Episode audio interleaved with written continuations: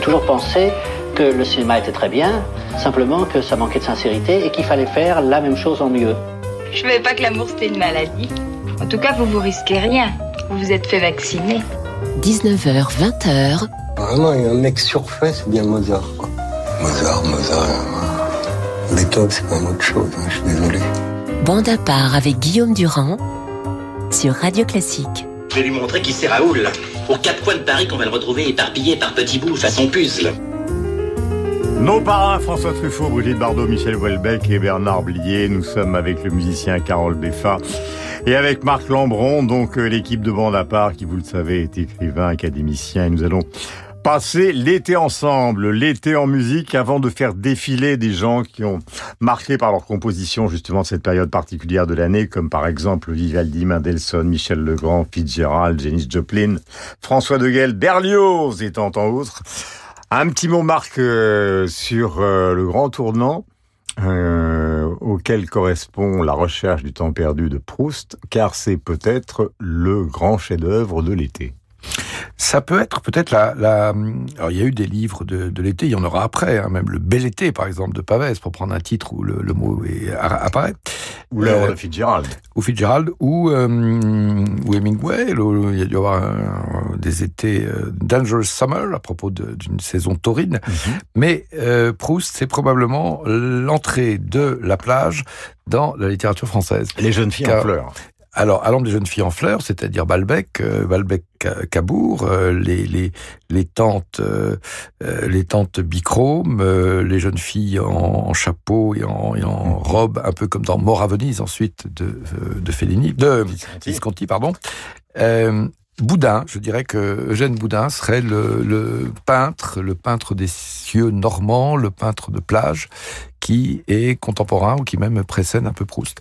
Et puis, je dirais que l'été chez Proust, mais que, comme chez d'autres, c'est le moment où on n'est pas dans la capitale. C'est le moment, en l'occurrence, où on quitte Paris.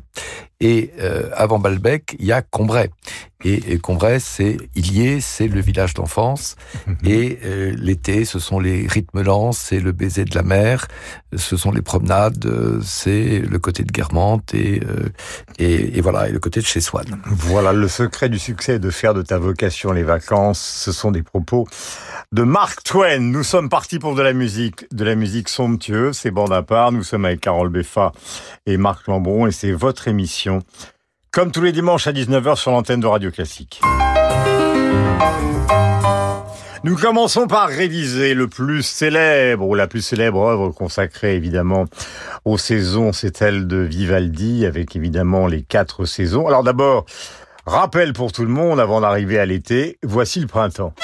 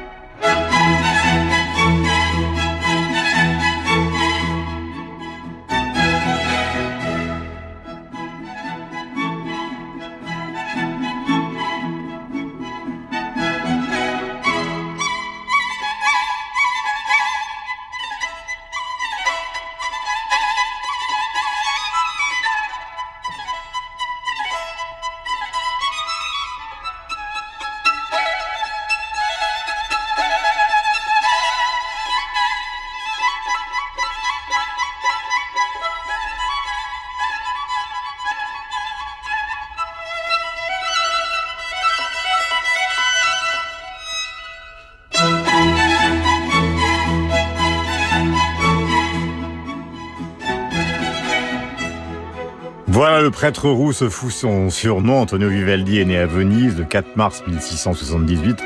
Je vous promets de ne pas faire un long cours. Il est mort à Vienne le 28 juillet 1741. Il a apporté au concerto avec des cordes cette fameuse idée, notamment, il n'est pas le seul, mais des trois mouvements, un mouvement vif, un mouvement plus lent et un mouvement qui s'accélère. Je parle sous le contrôle, évidemment, de Carole Beffa. Voici donc le fameux été d'Antonio.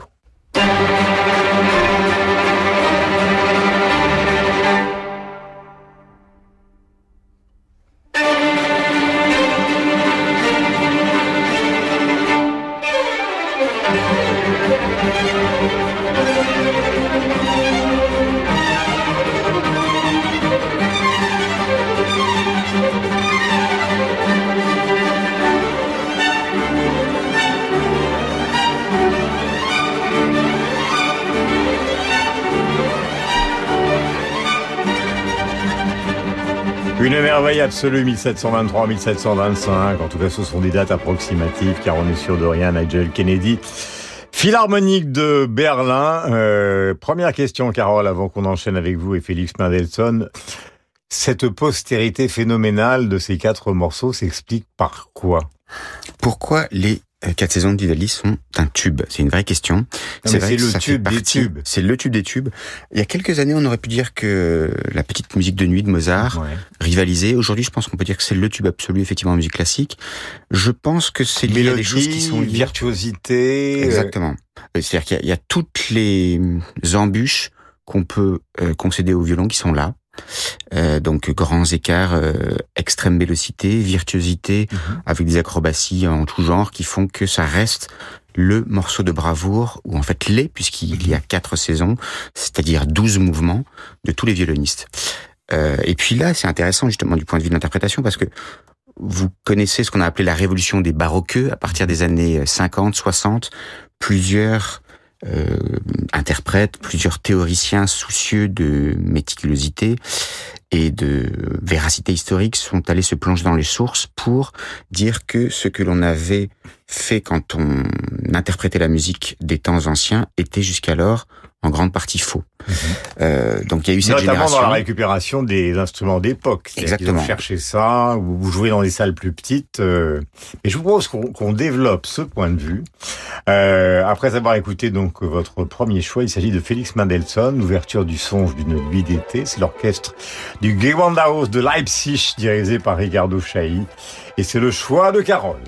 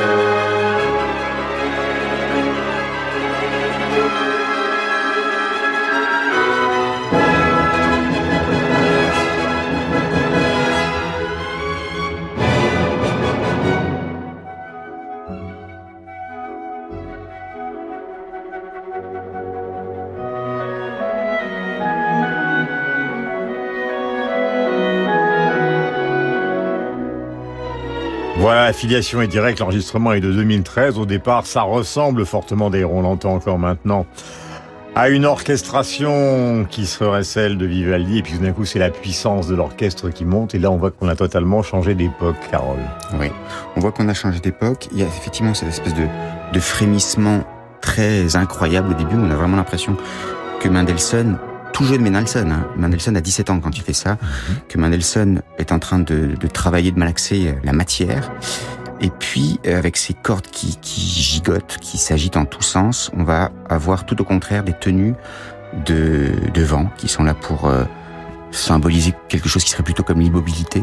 Et ce, on va dire cette dialectique constante entre mobilité et immobilité et j'imagine ce que une nuit d'été devait suggérer à Mendelssohn qui en cela en fait fait une musique qui est plutôt une musique de d'elfes, de fées, comme il le fait quasiment toujours dans ses scherzo à lui, euh, assez fidèle évidemment à l'œuvre de Shakespeare en la matière. Euh, l'été, la nuit, les bruits sont en fait, il s'agit de propos d'Edgar Allan Poe, l'été arrive, et la vie devient facile, c'est évidemment euh, des propos, ou plutôt des paroles d'Ira Gershwin, on parlera de Summertime tout à l'heure, mais c'est cet été 42 avec Michel Legrand qui vous a marqué, Marc, je parle de Marc Lambron, Film euh, de Robert Mulligan avec une des plus ravissantes rousses de l'histoire du cinéma américain.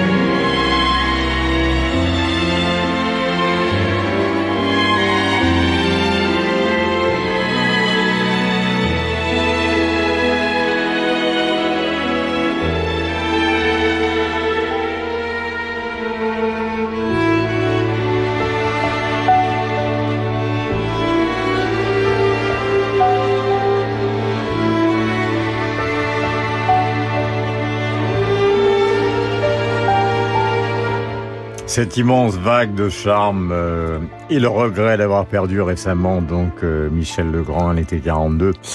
Un géant de la musique de film et de la musique tout court puisqu'il a touché au jazz, qu'il a joué avec les plus grands dans beaucoup de domaines, interprétant donc à la fin de sa vie une grande partie de ses partitions. Alors souvent c'est un peu une madeleine d'enfance cet été 42, ce film.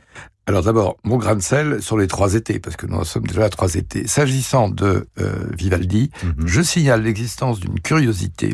Le musicien Walter Carlos, qui est l'auteur de la musique de euh, Orange Mécanique, Mhm. qui est devenu depuis lors Wendy Carlos, car il a changé de sexe, Mhm. avait dans les années 70 euh, proposé un album en quatre faces qui s'intitule Sonic Seasonings et où il reprenait la formule vivaldienne, c'est-à-dire une face par saison plutôt avec des musiques euh, électroniques. Et je recommande notamment l'été avec les, les grillons synthétiques euh, que l'on entend dans une sorte de, de maelstrom de, de chaleur et de torpeur. Première chose. Sur euh, Mendelssohn, ça serait assez intéressant, euh, l'émission que vous ferez un jour, c'est la, la fortune musicale de euh, Shakespeare. Euh, parce qu'au fond, c'est Shakespeare qui est derrière ce Mendelssohn-là, comme il est derrière l'Othello ou le Falstaff de Verdi. Sur Un été 42, euh, bon, film euh, acnéique, euh, s'il en est. Moi, j'avais 14 ans lorsque je l'ai vu.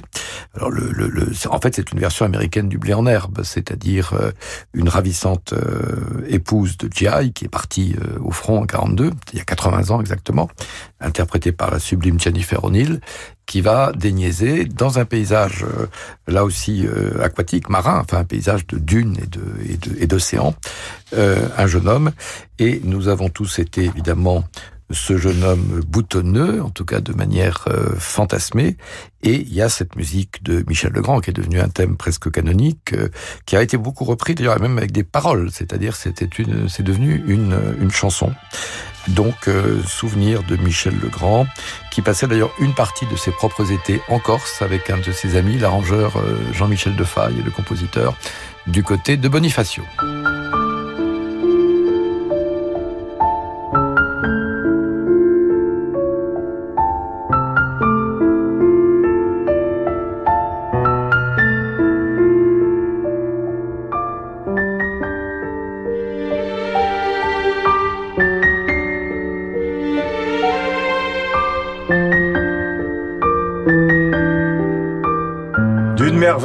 L'autre, je vous propose à tous les deux et aux auditeurs de Radio Classique, bande à part le dimanche évidemment, de revenir sur ce songbook qui vous est cher à tous les deux de la chanson américaine avec évidemment aux paroles Ira Gershwin et George Gershwin. Il s'agit évidemment euh, d'une séquence Porgy and Bess et évidemment de Summertime. Alors je vous propose trois versions et vous me donnerez votre choix. Voici la version exceptionnelle d'Ella Fitzgerald accompagnée par Louis Armstrong. Elle date de 1957.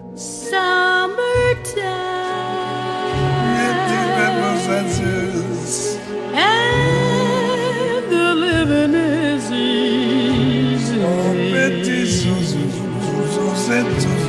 Fish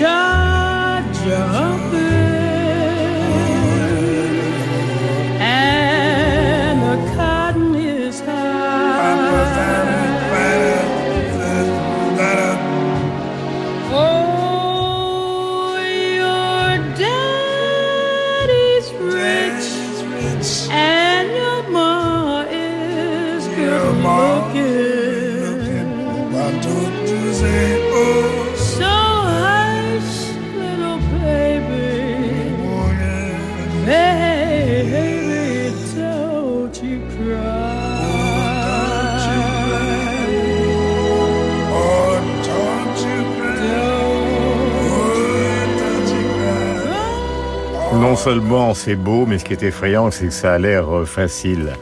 Un de mes amis très proches, Léonard de Vinci, disait Jamel, le soleil ne voit l'ombre. Et bien dans cette version de Summertime, c'est le contraire que l'on finit par percevoir à travers une personnalité justement très complexe, explosive, qui a fini par disparaître comme beaucoup de rockstars à 27 ans, car sa façon d'interpréter Summertime n'est pas loin de la tragédie Janis Joplin, 1968.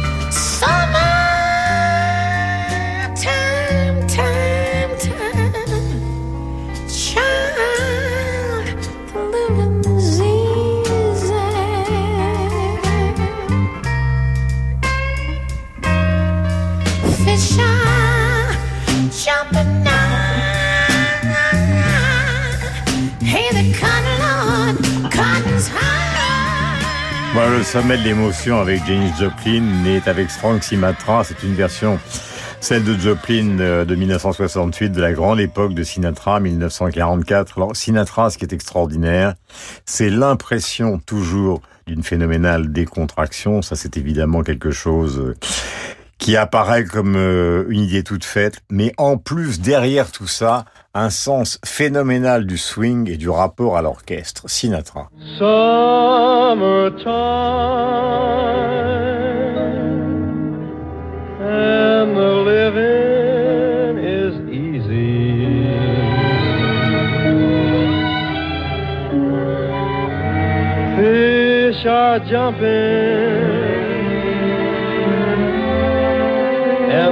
And is high.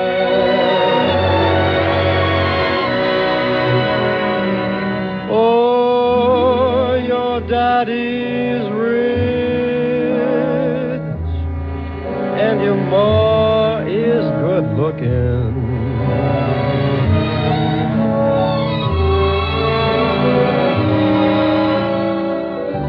So hush, little baby,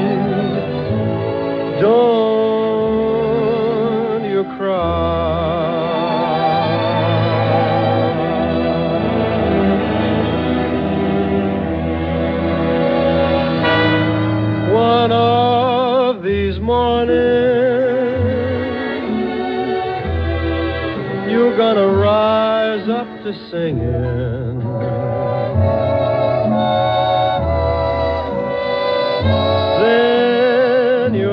Voilà, nous avons choisi délibérément donc une version assez ancienne avec un grain un peu particulier.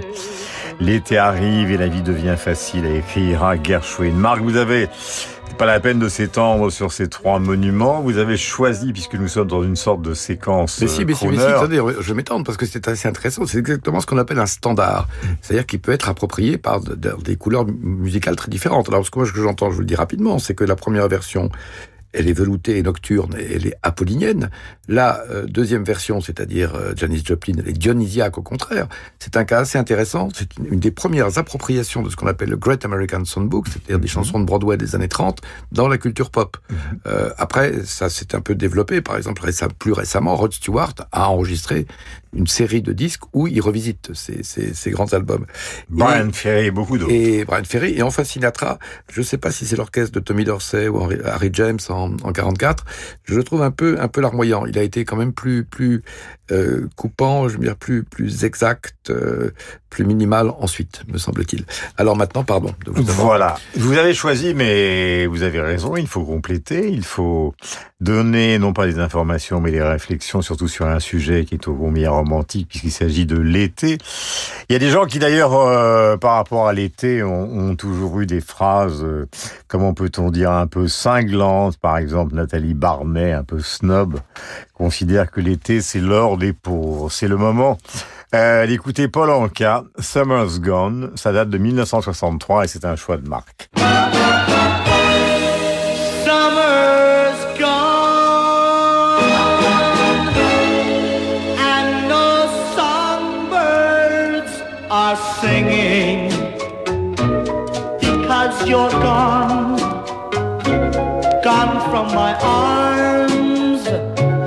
gone from my lips, but you're still in mine.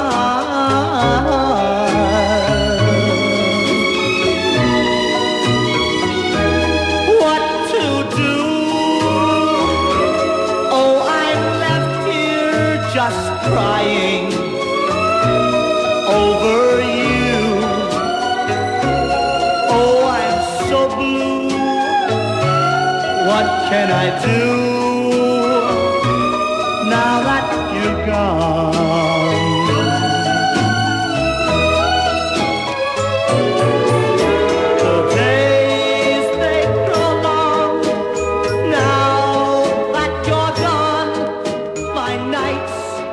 now that you're gone. My nights Voilà Paul Anka, c'est pas la virtuosité de la Fitzgerald, mais c'est un grand crooner américain.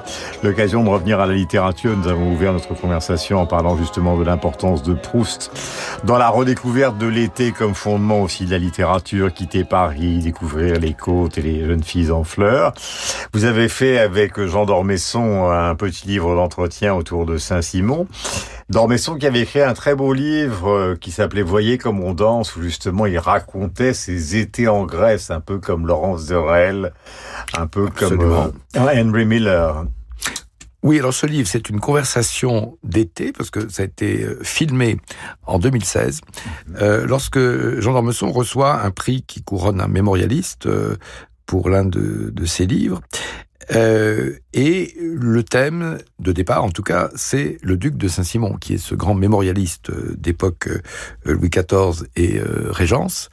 Et, donc, nous avons, enfin avec les éditions des Équateurs, transcrit cette conversation filmée, donc c'est le verbatim de ce qui a été parlé, improvisé et, sans retouche. Un art peut-être un peu fatigué aujourd'hui, qui est celui de la conversation. Et euh, Jean, c'est un côté un peu testamentaire. Il va disparaître 18 mois plus tard. Et euh, en parlant de la mémoire, du passé, de sa propre famille, c'est qui est cité dans les mémoires du, du duc de Saint-Simon, vous avez comme une sorte de, requiem euh, allègre, euh, où on voit qu'un écrivain du passé peut féconder la verve d'un écrivain euh, du présent, qui était Jean d'Ormesson, euh, alors encore parmi nous. Voilà l'un de ses meilleurs livres, je le disais, c'est Voyez comme on danse, où il racontait ses étés du côté de la Corse, qui évoque cette fameuse photo. Alors évidemment, c'est un peu tout à l'heure, euh, on évoquait la question sociale, mais c'est un peu aussi euh, une sorte de mythologie de l'été. Tout le monde, enfin tout le monde, certains se souviennent de la célèbre photo de Gianni Agnelli euh, sautant de la proue de son yacht dans une Méditerranée qu'on imagine donc au large de Capri. Nous allons retrouver dans un instant nos camarades Beffa et Lambron après ce petit soupçon de publicité.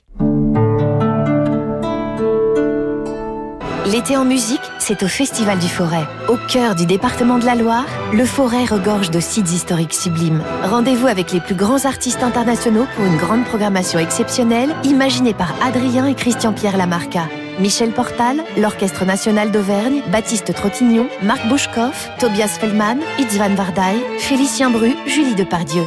Le Festival du Forêt, du 8 au 17 juillet à Roanne, Charlieu et Pommier-en-Forêt. Réservation sur place et sur festivalduforêt.com. Les flâneries musicales de Reims se poursuivent jusqu'au 16 juillet.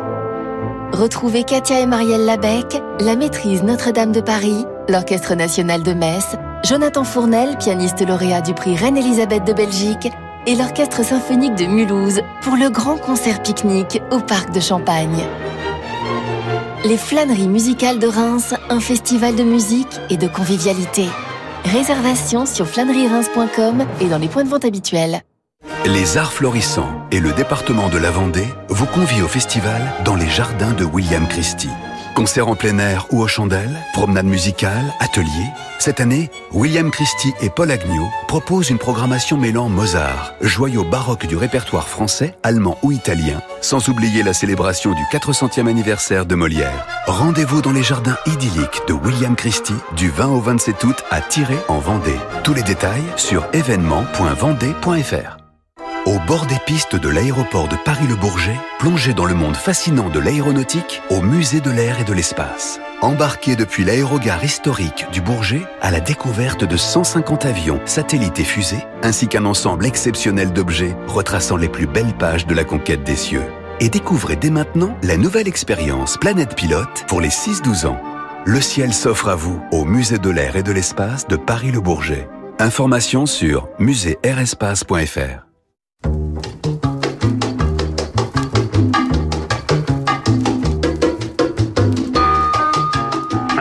Jean-Louis Xavier, né le 11 décembre 1930 à Piolingue, Vaucluse, artiste dramatique. 19h, 20h, J'étais pas doué pour la musique, j'étais pas doué pour la peinture, alors je suis devenu acteur parce que c'est ce qu'il y a peut-être de plus facile. bande à part avec Guillaume Durand sur Radio Classique.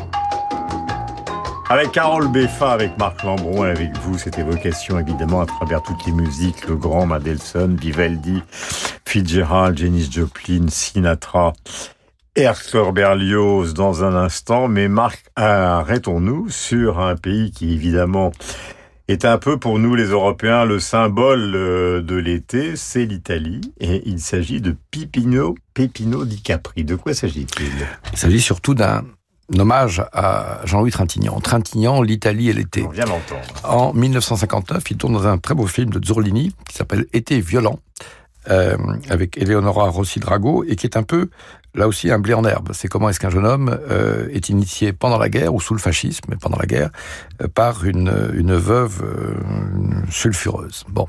Trois ans plus tard, c'est Il Sort Passo, c'est-à-dire le film que nous connaissons sous le titre de le quiz, le fanfaron. Et dans le, le fanfaron, alors c'est vraiment un film de de- d'un été torride. Ça commence dans une Rome calcinée et euh, il y a cette sorte de déambulation, de dérive automobile avec le fanfaron euh, Victor de Gassman et le jeune Trintignant.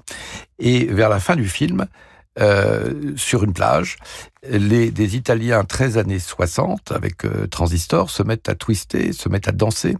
Et dans la, la bande sonore, il y a cette euh, chanson de Pepino Di Capri. Alors Pepino Di Capri, c'est un Napolitain, il est toujours de ce monde, il a 82 ans aujourd'hui, et un mélange de d'Eddie Mitchell, je dirais, et de Frank Alamo à l'italienne, avec cette phrase de Dino Risi qui disait « Le rêve, ou le but plutôt des Italiens, c'est de partir en vacances ».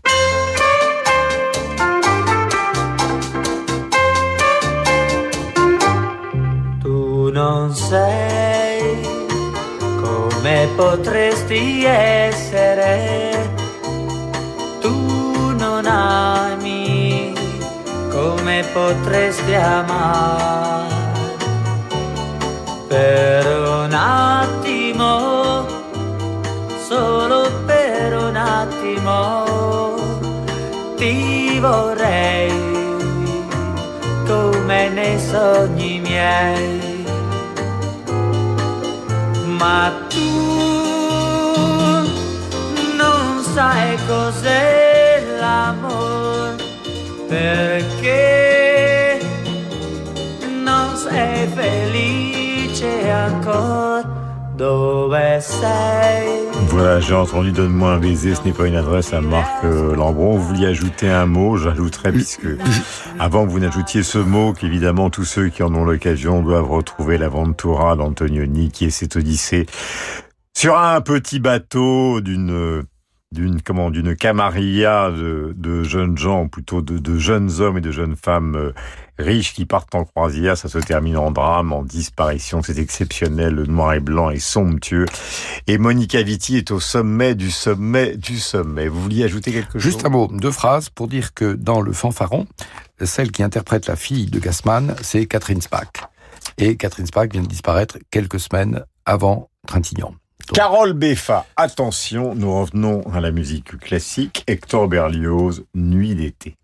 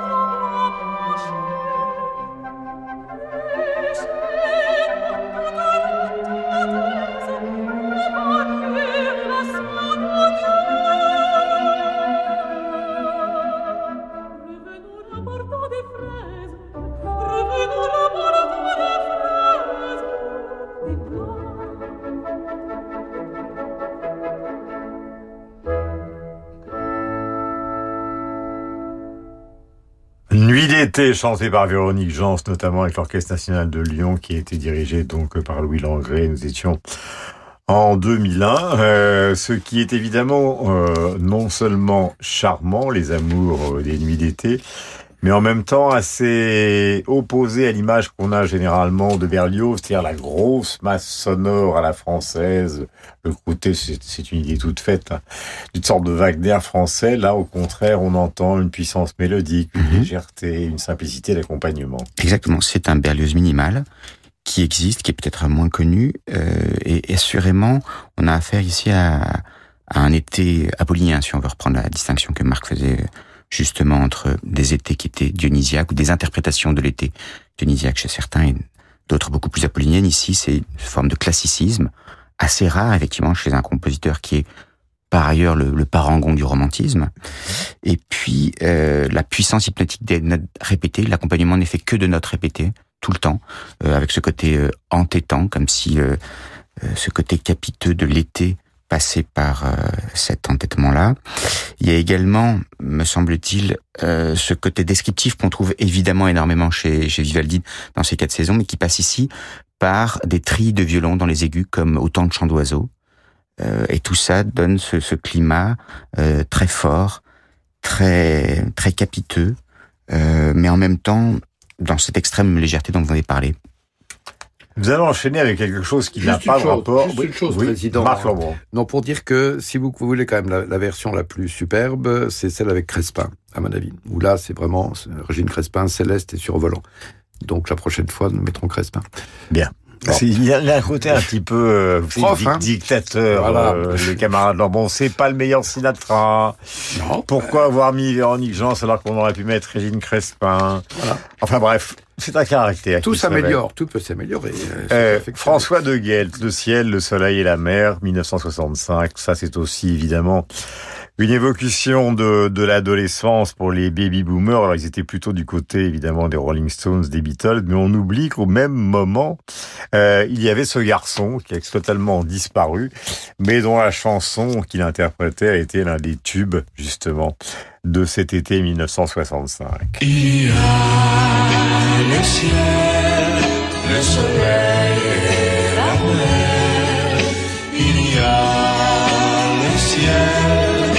le soleil et la mer. Allongés sur la plage, les cheveux dans les yeux et le nez dans le sable. On est bien tous les deux. C'est l'été, les vacances. Oh mon Dieu, quelle chance. Il y a le ciel, le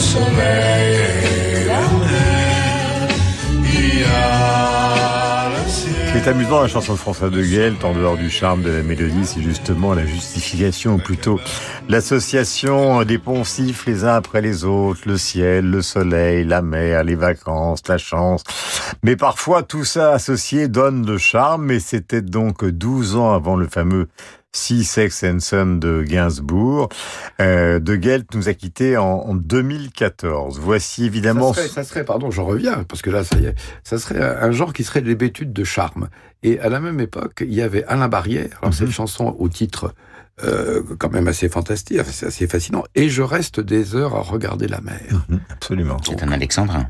Qui est un alexandrin, et en plus, euh, voilà, les doigts de pied en éventail, et une sorte de fascination comme ça, là, de rotation musicale, à la Terry Riley presque, l'hypnose de la s'il- mer. S'il savait que vous l'avez comparé, euh, lui qui Voilà. dirigeait une boîte de nuit du côté de la Bretagne et qui ul- ululait ma vie, que vous compariez à Thierry Riley, je pense que ça lui ferait peut-être extrêmement plaisir. Petit chef-d'œuvre écrit par Gainsbourg pour le téléfilm Anna, chanté par Anna Karina en 1967, repris par Gainsbourg, Isabella Gianni et Clara Luciani, sous le... Et voilà la suite.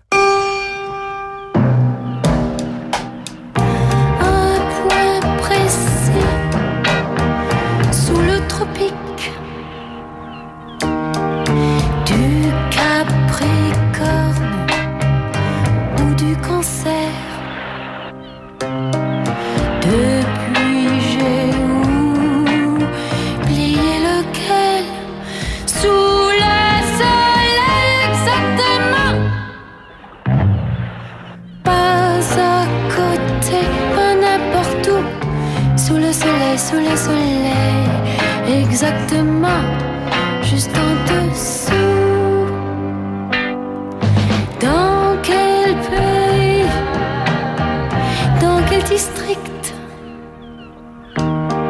C'était tout au bord de la mer.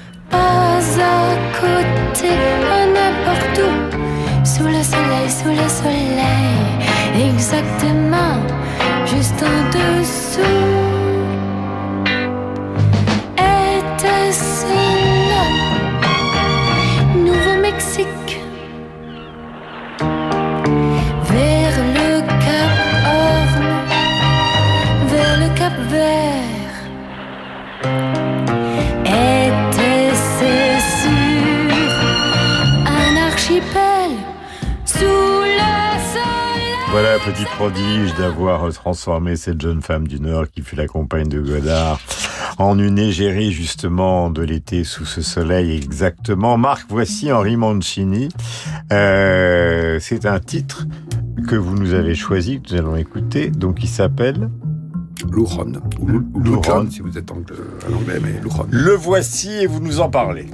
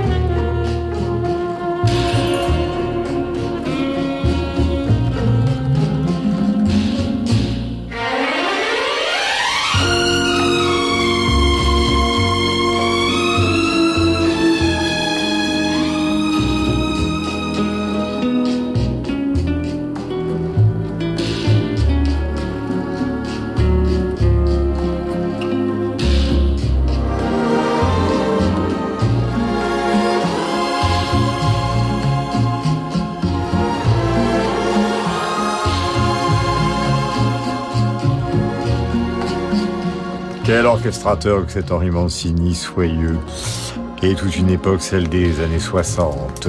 Marc, Alors, il y a... vous l'avez souvent choisi, souvent défendu, souvent aimé. Mancini, oui. Eh ben, quand on considère les chansons sur euh, l'été, il y a quelque chose, et notamment en 61 avec ce Lou Rod, mais tout à l'heure Summer's Gone 63 de Paul Anka, qui est une sorte de nostalgie adolescente de l'été qui finit. Et c'est quelque chose qu'on va retrouver, euh, par exemple, Summertime Blues, le blues de l'été, qui est une chanson d'Eddie Cochrane reprise par les Who, et dont Johnny Hallyday avait fait la fille de l'été dernier. Donc c'est l'été d'avant, parole de Long Chris. Et je trouve que dans cette, euh, il y, a, y a quelque chose de ça, de ce sentiment qui passe dans cette, dans ce thème. Alors, l'ouron, qu'est-ce que c'est? En fait, c'est un instrument de musique. C'est un, un métallophone qui est composé de euh, lamelles, de petites lamelles métalliques, et quand on les actionne, ça donne ce son de criquet qui euh, scande toute la musique qu'on vient d'entendre, comme ça. Euh, donc c'est le nom de cet instrument, mais cette musique est vraiment archétypale de ce qu'elle était. C'est-à-dire que vous entendez, moi j'entends le daiquiri, une crique des Bahamas, euh, le sable euh, et, et, des filles en bikini qui viennent s'alanguir euh, sous vos yeux. C'est magnifiquement languide. Et pour moi, c'est une sorte de, de requiem heureux pour tous les étés passés. Et voilà, que c'est aussi... Pourquoi est-ce que c'est aussi languide Pour la même raison que les d'été d'Hector Berlioz, c'est la puissance, encore une fois, des notes répétées. Ça se répète, ça se répète, avec ce côté hypnotique, et c'est ce qui, le mieux, rend la torpeur de l'été.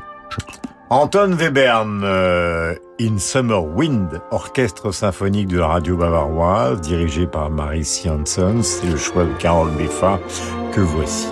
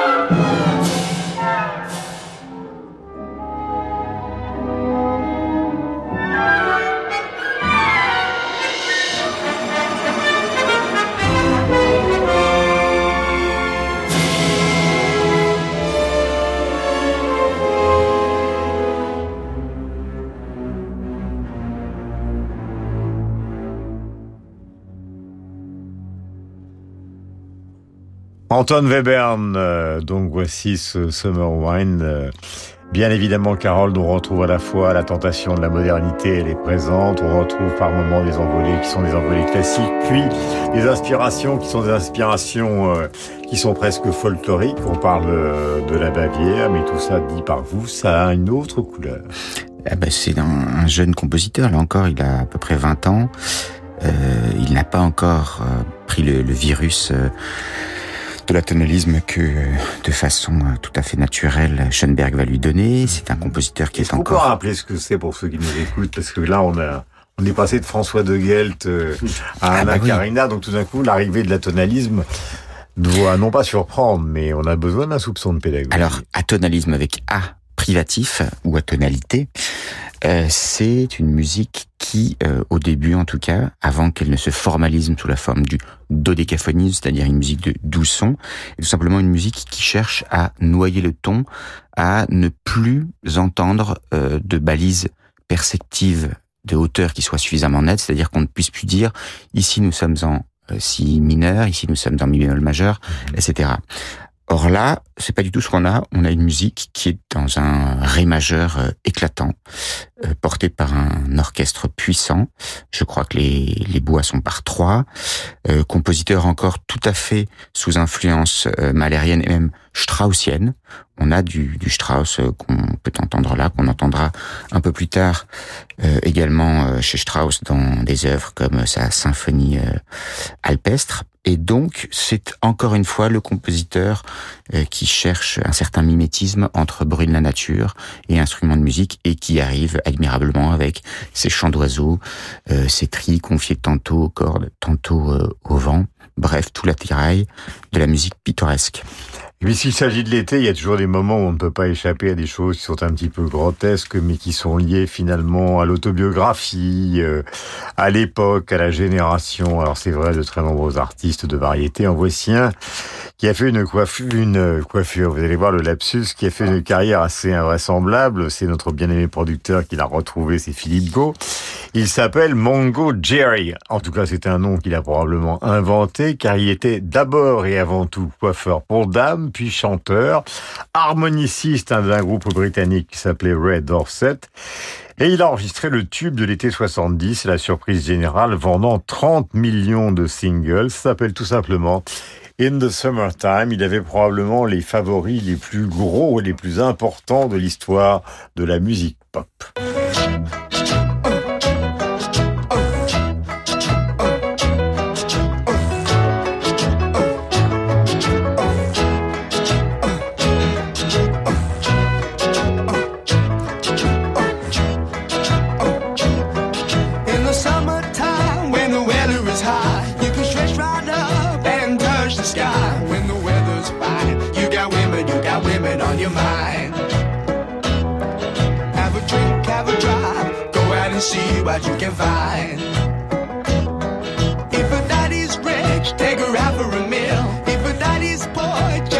You feel. Speed along the lane, you can down or a turn of 25.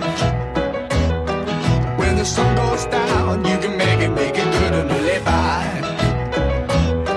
When I grab people, when I dirty, when I mean, we love everybody, but we do as we please. When the weather's fine, we go fishing or go sailing in the sea.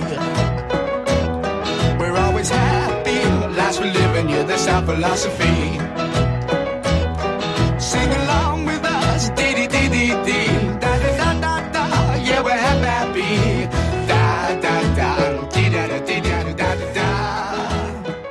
À la croisée des chemins, puisque nous parlions tout à l'heure avec euh, Marc Lambron et Eric Carroll de littérature en évoquant Scott Fitzgerald et en évoquant euh, Jean d'Ormesson, mais également euh, Marcel Proust. Alors ça, c'est un registre tout à fait différent, c'est un témoignage, mais je le recommande à tous ceux qui ont aimé les boîtes de nuit l'été. C'est un hommage, ou plutôt une histoire euh, très précise et très prenante. Ça s'appelle La nuit va nous perdre chez Sonatine. Ça a été rédigé par Jean-Charles Dupuis, qui a été mon cher Marc Lambron, mon cher Carole Beffa, pendant des années. Euh, le disque jockey d'une des boîtes les plus mythiques de Paris, le Bus Palladium, où le rock se déversait pendant toute la nuit en présence euh, de tous ceux qui aimaient la musique et tous ceux qui aimaient danser jusqu'à pas d'heure. Alors c'est pas le palace avec euh, son spectacle, ce n'est pas les bains douches avec ce côté showbiz mondial, ce n'était pas non plus euh, bah, d'autres boîtes comme celle de Régine un peu plus snob. Là c'était effectivement le rock à l'état pur, le rock américain, Bob Seger et les autres, et pourquoi pas justement la musique anglaise. C'est un très beau livre, d'autant plus que Jean-Charles raconte sa descente aux enfers, lui qui a commencé à prendre de la drogue avec Patrick Devers et qui a fini par remonter alors que Devers nous a quittés. Voici, euh, après donc ce livre chez Sonatine que je vous recommande, d'ailleurs euh, de nombreuses boîtes de production commencent à s'intéresser à ce livre qui a déjà fait l'objet d'un film de Christopher Thompson, Le Bus Palladium. Je voudrais qu'on évoque, euh, Marc le, disait tout à l'heure, cet été qui n'est pas un bloc monolithique puisqu'il y a le début de l'été, il y a cet été le plus le plus marquant et puis il y a justement les plages de septembre et voici donc un titre de Gilbert Bécaud absolument magnifique. On a trop oublié ou on oublie trop Gilbert Bécaud parmi les grands chanteurs euh, français. On parle de Ferré, on parle de Gainsbourg, on parle de Brassens. Euh, Bécaud a écrit euh, c'est en septembre en 78 avec un chanteur américain qui s'appelle Neil Diamond, inspiré de la 18e variation, 18e variation de la Rhapsodie sur un thème de Paganini de Sergei Rachmaninov et c'est tout simplement un texte d'un préfet de police de l'époque qui travaillait avec lui, qui est magnifique. Les oliviers baissent les bras, les raisins rougissent du nez, et le sable est devenu froid au blanc soleil. Maître baigneur et saisonnier retournent à leur vrai métier, et les cent ans seront sculptés avant Noël. C'est en septembre, quand les voiliers sont dévoilés et que la plage tremble sous l'ombre d'un automne débronzé. C'est en septembre que l'on peut vivre pour de vrai. En été, mon pays à moi En été, c'est n'importe quoi. Les caravanes, le camping-gaz, au grand soleil. La grande foire aux illusions, les slips trop courts, les shorts trop longs, les Hollandaises et leurs melons de Cavaillon. C'est en septembre. Quand l'été ses souliers et que la plage est comme un ventre que personne n'a. Musique de Gilbert Bécaud, interprète formidable, très bon pianiste avec les paroles donc euh, de celui qui était préfet à l'époque, euh, si ma mémoire est bonne, Louis Hamad. On imagine difficilement le préfet allemand faisant la même chose actuellement. C'est pas franchement euh, le roi des poètes. Ça date de 1978 et j'étais très content euh, que l'on réécoute cette chanson de Bécaud un peu trop oubliée, que Julien Clerc, qui fut notre invité il y a quelque temps, a remis d'ailleurs au programme d'un de ses concerts, lui qui a fait la première partie de Gilbert Bécaud pour démarrer sa carrière. Je me souviens de l'avoir vu, euh, amené par Julien à la fin de sa vie en Corse où il vivait, avant de disparaître, emporté donc euh, par la maladie. Nous parlions tout à l'heure, euh, il faut en dire un mot, Marc, euh, de littérature. Il est évident que Scott Fitzgerald l'été, euh, d'autant plus que ça se passe souvent en France, c'est un moment très important. Euh, chacun a sa petite ma Madeleine. Voilà, euh, Giono, Carole, Pagnol, parlait certainement aussi, pour parler de d'un autre académicien. Euh, oui, effectivement, le, à chaque fois, il faut croire que l'été, parce qu'il dessine peut-être un peu plus les, les contours des paysages que les autres saisons, est propice euh, à un certain art de la description. Euh, il faut croire que c'est aussi peut-être le moment où euh, les secrets, d'une certaine façon, s'éventent plus facilement que que l'hiver ou l'automne. Je ne sais pas. Mais il y a ce, ce phénomène qui est assez commun à toutes les civilisations. Je dis tous les pays européens, civilisation, ça prend un côté très pompeux. C'est cette marque, c'est cette longue attente de l'année finalement. C'est-à-dire qu'on on vit depuis, vous l'avez évoqué avec euh, Proust et le départ vers Cabourg, on vit quand même dans une civilisation aujourd'hui, euh, sans caricaturer, qui passe une bonne partie de l'année à attendre que l'été l'intervienne et arrive. Oui, euh, ombre et lumière. Euh, à cet égard, d'ailleurs, musicalement, nous, sommes quatre à avoir proposé des titres, et chacun devait être convaincu que l'autre allait euh, programmer les Beach Boys, et nous n'aurons pas eu des chansons des Beach Boys, qui sont quand même le groupe précisément de, de, de plage, de surf et de l'été. Bon, première chose. Deuxièmement, si vous permettez, il y a un mystère capillaire que vous avez suggéré qui est induit par Mungo Jerry. Pourquoi? Les, les favoris, qui sont cet ornement du Hussard Premier Empire, ont fleuri entre 1968 et 1971. Alors, Tom Jones, par exemple. alors Tom Jones, Mungo Jerry, John Lennon, à ce moment-là, le président Roscoe, qui n'était pas le DJ du bus Palladium, Elvis Presley, jusqu'à sa mort, et Gilbert Bécaud lui-même. Donc euh, l'été, finalement, m'invite à une, nous invite à une réflexion qui porte plutôt sur les favoris. Euh, parce que ça tient chaud l'été, mais c'était à la mode. Voilà. Vous voyez que je dérive, euh, je, dérive vers euh, finalement Beaumarchais et Figaro, puisque les coiffeurs sont des Figaro. Voilà le titre absolu euh, des Beach Boys. Alors évidemment, il pourrait y avoir Surfing in USA, mais celui qui est resté euh, probablement euh, l'équivalent, peut-être dans le domaine euh, de la musique pop, euh, de ce qui a été fait par les Beatles, c'est évidemment l'orchestration exceptionnelle de Good Vibrations.